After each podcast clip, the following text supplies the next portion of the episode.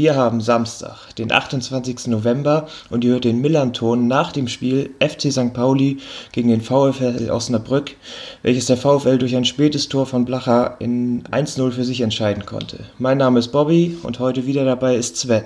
Moin moin. Sven, schön, dass du wieder da bist. Wie geht's dir denn nach dem etwas glücklichen Sieg gestern? Ja, inzwischen geht es mir wieder sehr gut. Die Punkte sind im Sack.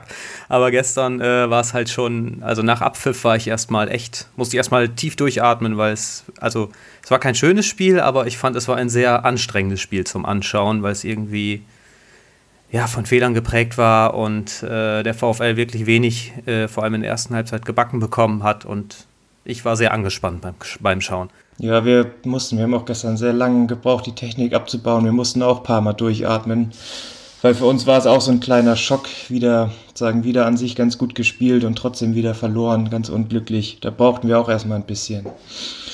Äh, wie, wie war denn dein Tag gestern? Musstest du noch arbeiten und bist du denn später noch deiner Tradition nachgekommen, das bei deinen Schwiegereltern zu gucken?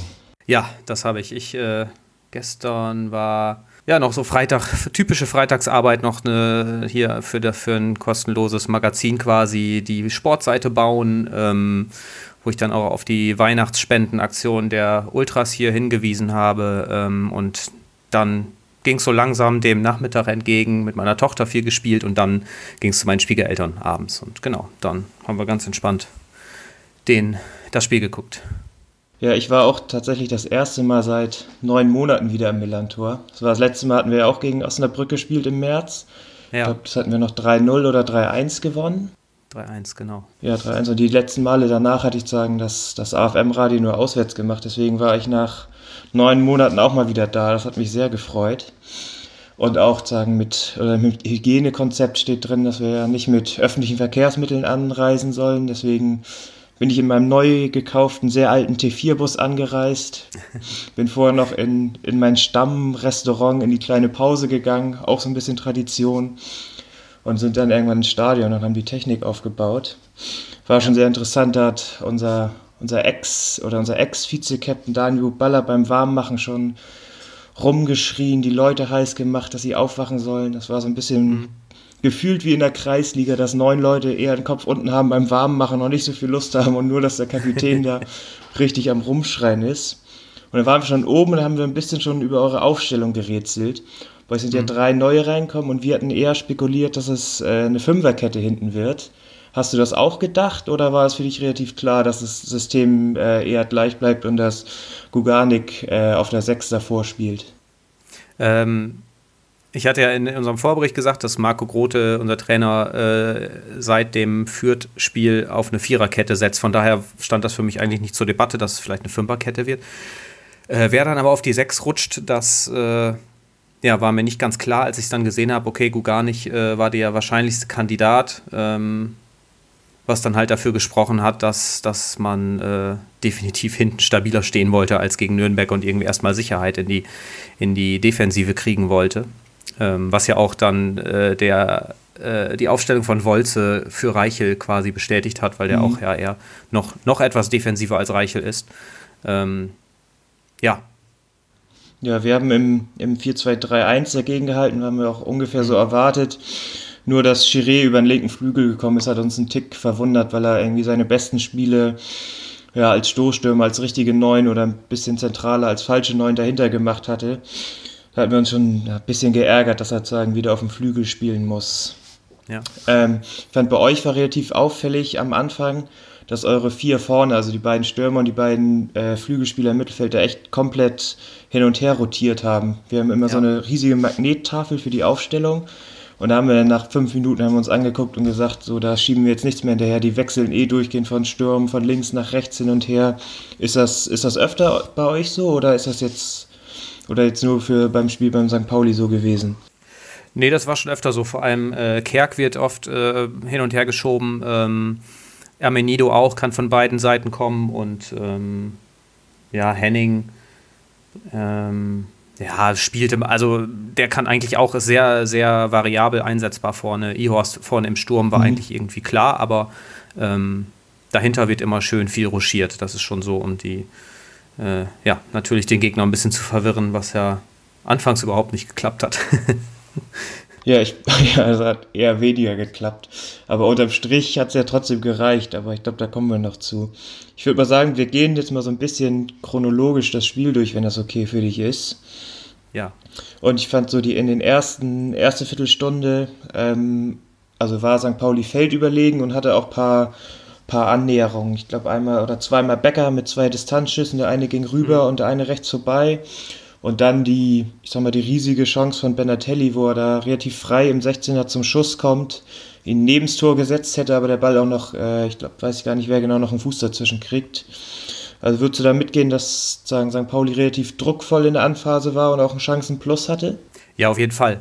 Ähm, also diese, diese Taktik äh, vom VfL, mehr Stabilität in die Abwehr zu bekommen, hat ja funktioniert im Prinzip, aber, ähm, aber man hat im Spielaufbau immer viel zu schnell den Ball verloren. Also äh, entweder gab es den langen Hafer nach vorne oder irgendwie einen Pass, der dann aber sofort, äh, der, der Passempfänger ist dann sofort unter Druck gesetzt worden und ähm, da hat, hat der VfL irgendwie überhaupt keinen Zugriff bekommen und St. Pauli hat das wirklich gut gemacht, ihm immer gut äh, zugestellt, Gegner gut angelaufen, dann sich auch mal zurückgezogen und ähm, ja, so kam der VfL irgendwie überhaupt nicht zur Entfaltung und die, die Stürmer hängen vorne ziemlich oder die Offensivleute hängen ziemlich in der Luft. Äh, das hat man schon ziemlich deutlich gemerkt.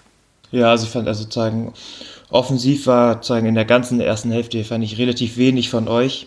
Ich fand dann ab ungefähr ab grob ab einer Viertelstunde ist es sozusagen ein bisschen besser bei euch geworden, sagen auch oder habt ihr sagen auch höher angelaufen, da haben wir auch nicht mehr so viel so viel hinbekommen. Ich glaube in der 37. hatte Maki noch noch noch einen Kopfballaufsetzer, der aber mhm. nicht nicht genug Druck war, aber sonst fand ich das Spiel eher nach der ersten Viertelstunde ein bisschen abgeflacht bis zur Halbzeit. Ja, auf jeden Fall. Also da, da war ich dann auch froh, dass es eine Pause ging.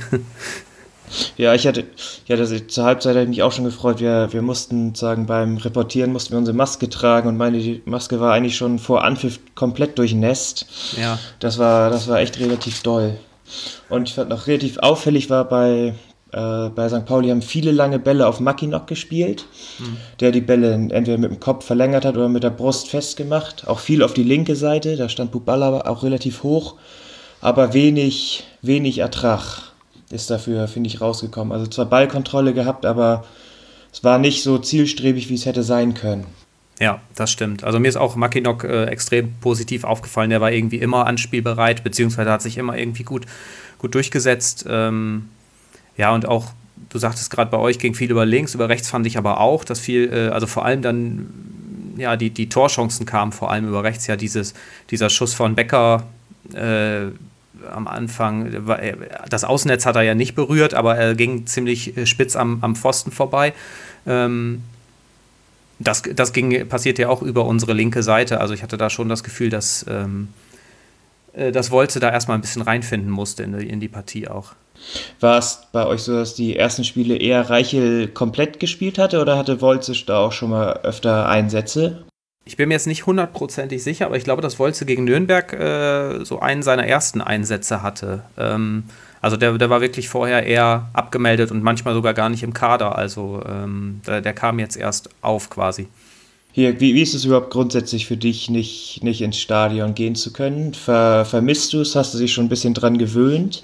Äh, also ich muss ehrlich sagen, dass ich mich dran gewöhnt habe. Also ich kann das Spiel jetzt auch so doch ähm, ja, genießen vielleicht nicht, aber ich kann es mir schon anschauen. Aber ich muss sagen, als ich gestern dann äh, Hells Bells gehört habe zum Einlaufen, äh, da habe ich es dann schon vermisst, weil das ist ja auch das, das Einlauflied vom VfL und ähm, ja, da fehlt natürlich was, wenn man dann so das, das leere Stadion sieht und ähm, ich, ich bin immer gern im Stadion, vor allem habe ich ja schon gesagt, auf, äh, in bei St. Pauli und natürlich auch beim VfL und das ist dann, äh, man vermisst es schon, die, die Flutlichtatmosphäre, die, die Bratwurst, das Bier im Stadion und äh, ja, ich bin froh, wenn es irgendwann wieder soweit ist.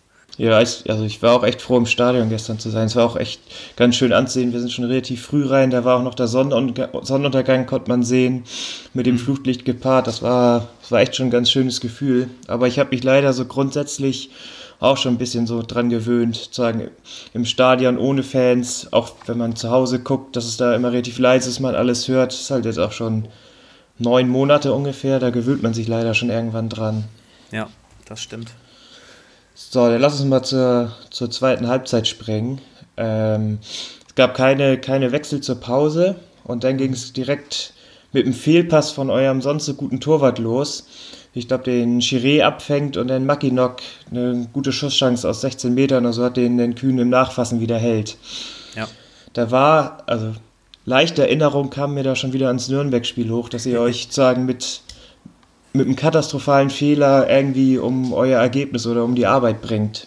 Ja, total. Äh, du warst ja im Stadion, aber ich hatte, ich hatte ja Sky an, da war, wurde in der Halbzeit wurden dann die Highlights aus dem, ähm, aus dem Braunschweig-Spiel gezeigt gegen, gegen Darmstadt und äh, da hatte Darmstadt auch genau die gleiche, die, äh, den gleichen Fehler im Aufbau äh, wie wir gegen Nürnberg.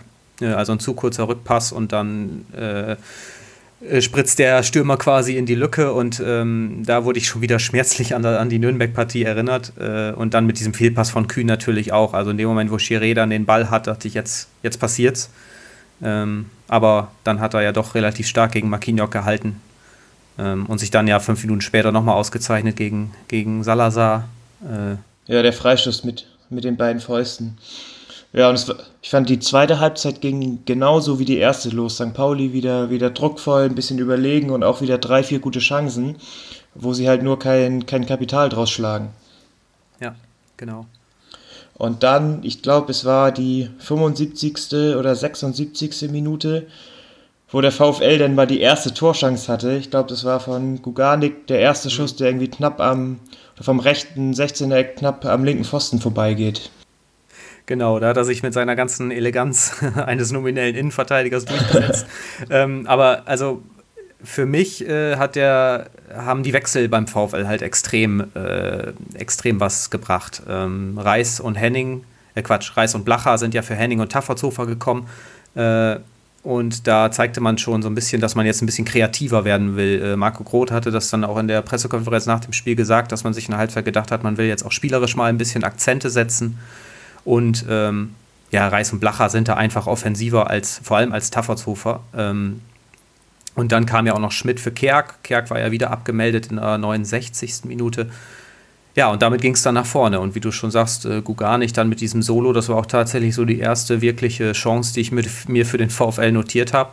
Ähm, ja, hatte einfach zu viel Platz vor dem 16er und macht das dann gut. Allerdings natürlich, er ist kein Stürmer und auch kein, kein gelernter Mittelfeldspieler. Also die Torschussqualität äh, lässt er dann doch ein bisschen zu wünschen übrig. Ja, da hatten wir vor, vor dem Spiel auch drüber gesprochen, dass Tafassofa eher der, der Zerstörer in der Mitte ist und der auch eher den Pass nach hinten und zur Seite spielt, anstatt ihn nach vorne zu spielen. Genau, ja. Und dann in der 84. kurz vor eurem Tor hatten wir äh, die Riesenchance durch, durch Langford der da am äh, rechten 16er-Eck auf einmal frei zum, zum Schuss kommen kann. Der Ball rollt noch ganz leicht auf ihn zu. Können ja. ihn eigentlich voll spannen oder auch mit der Innenseite mit Druck reinmachen. Nimmt ihn noch einmal an, legt ihn sich auf seinen schwachen linken Fuß, dass dann sagen euren Abwehrspieler noch mehr Zeit gibt, dazwischen zu laufen und schießt ihn dann sogar drei, vier Meter äh, rechts am Tor vorbei. Mhm. Ähm, wir hatten das, oder ich hatte es im, im Radio schon ein bisschen gesagt, das hat man schon eine Viertelstunde vorher gemerkt. Äh, der, war, der war einfach fertig. Der hatte irgendwie, hat jetzt anderthalb Jahre bei uns nie regelmäßig gespielt und ja. ist jetzt das erste Mal, dass er sagen zwei Spiele von Anfang an spielen darf und die dann auch gleichzeitig durchspielen soll. Aber das hat man auch direkt äh, oder so ab der 60. gemerkt, da ist er nach dem beim Doppelpass, der gespielt worden ist, ist er nicht mehr durchgesprintet, da hat er ja nicht mehr die, die letzte Kraft und dann fehlt das natürlich auch im Kopf, dass man da nicht mehr die richtigen Entscheidungen trifft. Ja, total. Äh, für mich, die, die Chance hat für mich auf jeden Fall da schon auf der linken Seite ja äh, angefangen, dass Ditken, der ja Engel, der gerade eingewechselt wurde, äh, ich glaube drei Minuten vorher, völlig überläuft auf dem linken Flügel. Ähm, ja, der über 60 Meter das Lauf. Ja, genau, was mich da echt ein bisschen überrascht hat. Okay, Engel ist nicht der schnellste, aber man ist frisch. Äh, also da müsste man eigentlich, ich weiß jetzt gar nicht, hat Ditgen bei euch von Anfang an gespielt oder ist der eingewechselt? Nee, der wurde, der wurde eingewechselt. Und ist ja. natürlich, wenn die Gegner ein bisschen kaputter sind mit seiner Power, mit seiner Schnelligkeit als Einwechselspieler eine, eine richtige Waffe. Ja. Okay, also jetzt auch nicht, nicht verwunderlich, dass er da Engel überläuft. Mhm. Vielleicht. Äh, Ja, und dann genau, Lenkford, wie du sagst, da, da fehlte dann so ein bisschen die letzte Kraft, wahrscheinlich eben durch die konditionellen äh, Defizite. Ja, und dann zwei Minuten später klingelt es auf der anderen Seite. Irgendwie zweimal ist zwei Spieler von, ich glaube, Guganik und Amenido, es ist zweimal, die sich zweimal gegen vier Leute durchsetzen. Und ich glaube, wenn Amenido ist es, der schießt, dann kriegt Himmelmann noch seinen Fuß raus und der, der zweite Ball springt zu, zu Blacher, der ihn dann aus vier Metern reinschiebt. Ähm, und wieder vor Kevin Langford. Ähm, sagen, Himmelmann hält den Ball und Blacher schaltet schneller als, als Langford. Ja, äh, also da, das war wirklich, also Guganich auch wieder mit einem Solo. Ich habe mir eben nochmal die, die Highlights angeguckt, da wird er wirklich über Sekunden nicht ansatzweise gestört. Äh, Im Prinzip geben die Paulianer da da wirklich Geleitschutz. Äh, ja, findet dann Amenido, der äh, stößt in 16er genau das Gleiche. Äh, der Schuss, hatte ich noch gesehen, wurde ein bisschen abgefälscht. Ähm, ich weiß jetzt nicht, von wem es war. Äh, ich glaube, vor, nee, ich, ich weiß es nicht. Auf jeden Fall äh, pariert Himmelmann, genau, wie du sagst, und dann vor die Füße von Blacher, der schaltet am schnellsten und ja, da war bei uns natürlich die Freude riesig und die Erleichterung, weil das damit hatte ich überhaupt nicht mehr gerechnet, dass man da noch so ein, ja, im Prinzip auf, aus dem Nichts zum Tor kommt. Ja, das sind ja, auch wenn es uns jetzt wehtut, ist es das natürlich immer am schönsten, wenn man, wenn man wirklich nicht damit rechnet und es wirklich total aus dem Nichts kommt. Ja.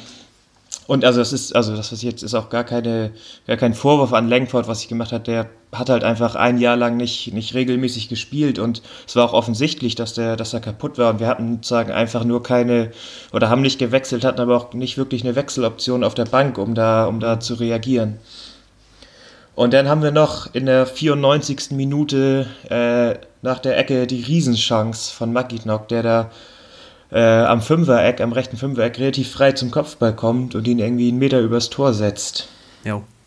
Ja, das, genau, das war nach einer Ecke. Ne? Da, da war ich auch, äh, vorher hatte ja, glaube ich, noch äh, euer, euer Jungspund äh, Matanovic. Ja. Genau, ja, ja. eingewechselt, so eine kleinere Chance, aber die Ecke da von Makinok steigt höher als, ich glaube, gegen, gegen Trapp war das. Äh, ja, da, da habe ich das, das Ding auch schon drin gesehen. Zum Glück für uns dann drüber, aber ja, da ging nochmal der Puls richtig hoch.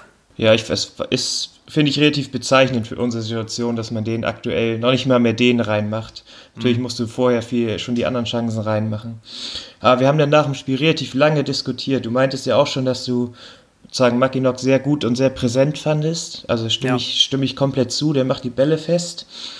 Aber unterm Strich fehlt uns einfach ein Torjäger, der die Tore macht. Sagen, Mackinock hat die Chancen mhm. und vor allen Dingen, weil wir im Mittelfeld, wir haben im Mittelfeld keine Spieler, die sicher im Jahr plus fünf Tore oder so machen. Deswegen sind wir besonders auf Stürmertore angewiesen und deswegen habe ich mich sagen gefragt, ob Mackinock der Richtige ist. Klar, er macht viele Bälle fest, verteilt sie dann auch ein bisschen, ist präsent, aber unterm Strich ist es halt vielleicht ein bisschen plump, aber der Stürmer muss in dem Fall doch einfach die Tore machen oder sehe ich das falsch?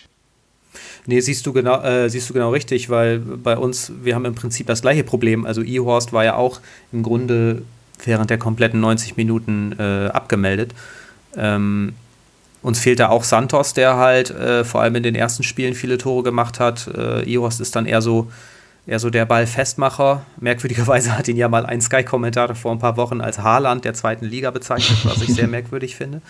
Ähm, aber finde ich auch, so ein, so, so ein Stoßstürmer gibt einem eben die Möglichkeit, äh, als, auch so als Zielspieler dann zu agieren und äh, ja, und die, den Rest des Teams halt zu entlasten, wenn man halt so ein Ding mal reinmacht wie Makinok, ne? Dann äh, dann, dann gibt das natürlich dem Team auch Sicherheit, wenn man, wenn man so eine, so eine Kante vorne drin hat oder so einen Spieler, wo man weiß, äh, der hat den Riecher. Mhm. Ja, ist auch im Spielaufbau manchmal, wenn du nicht hinten rausspielen kannst und das Gefühl hast, dass ein langer Ball festgemacht wird. Also, das ist ja sozusagen auch ein gutes Gefühl, dass nicht jeder lange, lange Ball, der geschlagen wird, weg ist. Aber unterm Strich muss dann halt als Stürmer trotzdem die Tore machen. Deswegen. Bin ich mal gespannt oder hoffe, dass, dass unser Trainer vielleicht Kofi Chiré nochmal wieder auf die Neuen, auf die Neuen setzt. Mhm. Weil ob Tashi jetzt die, die Lösung bei uns ist, das weiß ich auch nicht so genau. Äh, ja. Unterm Strich hat man jetzt ja, oder haben wir schon öfters durchklingen lassen, glücklicher Sieg für euch. Ähm, bist du denn mit dem Auftritt trotzdem zufrieden? Fandest du, dass es eine Reaktion war oder dass es normalerweise hätte in Anführungsstrichen bestraft werden müssen, müsste? Äh, schwer zu sagen. Also ich finde schon angesichts dieser, dieser krassen Niederlage gegen Nürnberg ähm, bin ich mit der Reaktion zufrieden, vor allem weil man ja auch, ich hatte ja das im Vorbericht auch angesprochen, äh, nach dem 2-6 gegen Wien in der letzten Saison so, so richtig eingeknickt ist und dann, ich weiß nicht, wie viele Spiele sieglos war. Ähm, das hat man halt jetzt vermieden, so die, in, vielleicht in so eine Negativspirale reinzukommen. Und äh, der Auftritt in der ersten Halbzeit war natürlich jetzt nicht sonderlich äh, spektakulär, aber angesichts dieser Niederlage vielleicht auch ein bisschen, bisschen ähm, nachvollziehbar, dass man da erstmal auf Nummer sicher gehen wollte und nicht direkt wieder in Rückstand geraten wollte. Von daher bin ich da letztendlich äh, mit dem Auftritt zufrieden. Ja, ich, Timo Schulz hat das auch nach dem Spiel relativ gut zusammengefasst. Wenn man kein Tor schießt, hat man es auch nicht verdient zu gewinnen. Ähm, und so ist das aktuell bei uns. Das war in, in Paderborn das Gleiche. Und da müssen wir halt irgendwie, irgendwie eine Lösung finden. In den ersten Spielen war es bei uns ja so, dass wir sozusagen auch viele Tore kassiert haben, aber auch offensiv viele gemacht haben. Und jetzt haben wir versucht, die letzten Spiele ein bisschen defensiver, sicherer zu, zu stehen, machen dafür aber, aber auf eigentlich keine Tore mehr. Da müssen wir irgendwie möglichst schnell einen guten Mittelweg oder eine Lösung für finden. Ja, also ich fand auch, du hattest ja im Vorbericht gesagt, dass ihr, dass ihr hinten äh, doch anfällig wart in der Vergangenheit und das hatte ich jetzt irgendwie überhaupt nicht gesehen, außer bei dem, bei dem Gegentor halt, weil da ja wirklich nur Geleitschutz gegeben wurde. Aber sonst fand ich jetzt hinten die Innenverteidigung relativ stabil. Ja, ich fand also sagen, seit, seitdem Lawrence da war, also ich finde, der, der macht einen richtig guten Job. Und das waren ja wirklich nur sagen das Tor und die eine Chance davor. Das sind ja sagen zwei Chancen im Spiel. Das ist ja normal. Du kannst ja nicht alles verhindern. Deswegen fand ich das defensiv, also unterm Strich vollkommen in Ordnung, eigentlich sogar richtig gut. Es wird halt nur leider nicht belohnt aktuell. Ja. Aber ihr seid jetzt mit dem glücklichen Sieg äh, auf Platz 2. Wie genau. fühlt sich das an? Ja, das waren wir ja äh, vor dem Nürnberg-Spiel auch äh, vor dem Spieltag. Also es fühlt sich, es fühlt sich einfach immer noch völlig surreal an. Äh, klar, man kann noch äh, zurückfallen, wenn ich jetzt mal gucke, ich glaube bis auf Platz, ja, Platz 7 oder Platz 6 war es, glaube ich, äh, vorher. Also alles, alles in Ordnung. Äh, als Fan fühlt es sich toll an. ich weiß ja, dass der Trainer sagt, 40 Punkte sind das Ziel, also sind es jetzt noch 24 und dann, dann gucken wir weiter. Aber generell ist es einfach eine schöne Momentaufnahme. Ähm, ja, und das, das macht es halt noch, noch trauriger, dass man das nicht im Stadion erleben darf, weil da einfach jede, die Hütte wäre voll im Moment, äh, auf jeden Fall bei jedem Spiel. Jetzt Samstag auch gegen den KSC wahrscheinlich und äh, ja, die Stimmung wäre einfach grandios. Man hätte im Prinzip ja es stehen im Moment alle Möglichkeiten offen. Natürlich äh, spricht da niemand von. Daniel Thun hat ja letzte Saison, als wir auf Platz 5 standen, noch davon gesprochen, dass man der Mannschaft nach oben hin keine Grenzen setzt und äh, mhm. man auch den Aufstieg äh, definitiv mitnehmen würde. Aber äh, da ist Marco Groth im Moment weit von entfernt, sowas zu sagen. Von daher halten wir alle mal den Ball flach. Wie ist das denn so, so fantechnisch? Träumt man da, träumt man da insgeheim? Oder sagen nicht nur bei dir, auch bei den anderen? Vernimmst du da irgendwas oder sind da alle eher ein bisschen geerdet und genordet? Also ich habe so das Gefühl, man, man spricht es immer mal an, man träumt davon und wenn man dann mit anderen darüber spricht, dann ist das natürlich so scherzhaft, so ja, dann fahren wir nächstes Jahr, keine Ahnung, nach München. Äh, aber eher mit so einem Lächeln als, als ernsthaft gemeint. Also äh, ich kann mir das kann mir das nicht vorstellen, dass da irgendwer ernsthaft von träumt, äh, äh, ernsthaft damit rechnet quasi, dass man nächste Saison in der ersten Liga spielt. Das kann ich mir nicht vorstellen. Ihr spielt ja nächste Woche äh, gegen Karlsruhe zu Hause am Samstag, glaube ich. Was, was erwartest du denn oder wie muss man denn als Tabellenzweiter in so ein Spiel reingehen?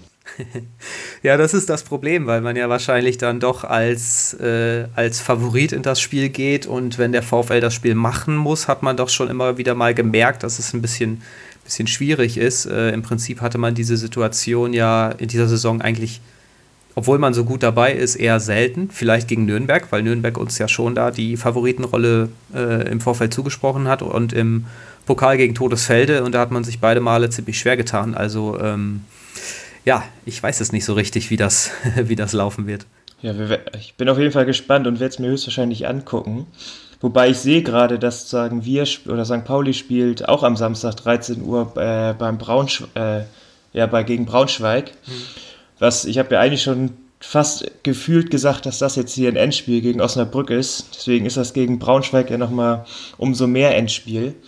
weil es schon in der Vergangenheit ganz oft so war, dass wir als relativ abgeschlagen, aussichtslos, hoffnungslos nach Braunschweig gefahren sind mhm. und dort relativ glücklich öfter mal gewonnen haben durch, in der Vergangenheit war es oft Kopfballtore von Lasse Sobich und Sören Gonter und eigentlich auf genau das müssen wir jetzt wieder hoffen, dass wir wir vielleicht mal nicht so gut spielen, mal ein bisschen schlechter spielen und mal irgendwie glücklich, glücklich die drei Punkte mitnehmen. Und dafür sind wir in, in Braunschweig, ist das schon öfter mal so passiert. Ja, würde ich euch natürlich gerne wünschen. Nur Braunschweig hat ja jetzt tatsächlich so. Das Narrativ ist ja ein ähnliches wie beim VfL. Gestern ziemlich mhm. untergegangen gegen Darmstadt und äh, ja, hoffen wir mal, dass. Wir spielen ja dann den Sonntag drauf gegen Braunschweig, äh, das Derby quasi. Das, ja, ich würde sagen, das einzige Derby in dieser Saison. Äh, deswegen äh, ist das für uns dann ein Highlight, aber ich hoffe natürlich, dass ihr gegen die dann die drei Punkte holt.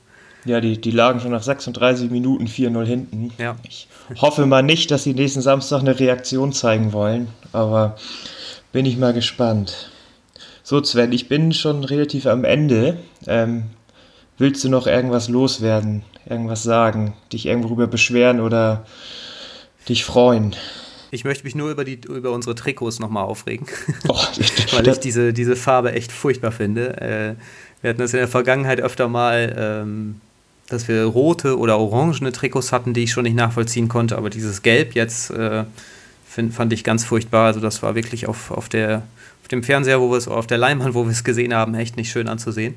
Ähm, Weißt du, wie die, wie die auf Gelb kommen? Also im Vereinslogo ist es ja nicht, vielleicht im Stadt, Stadtwappen oder so? Oder ist einfach, hatten die mal Lust auf Gelb? Ich glaube, die hatten mal Lust auf Gelb und das passt dann mit dem Trikotsponsor so ein bisschen zusammen, weil da auch so, ein, so eine gelbe Applikation drin ist. Ähm, deswegen hat man es wahrscheinlich gemacht. Äh, ich, ich, wie gesagt, ich, ich fand es furchtbar, vor allem dann mit eurem Braun dazu, das passte irgendwie gar nicht. Ähm, nee, ansonsten äh, bin ich rundum glücklich, also mit den drei Punkten und es hat mir sehr viel Spaß gemacht, hier zu Gast zu sein. Vielleicht ja nächstes Mal dann mit Zuschauern. Mal sehen. Ja, wir würden's, ich würde es mir wünschen. Ja. ja, denn Sven, ich sage danke und auch allen Hörern und Hörerinnen danke fürs Einschalten und ja, kommt gut durch die Woche. Tschüss. Tschüss.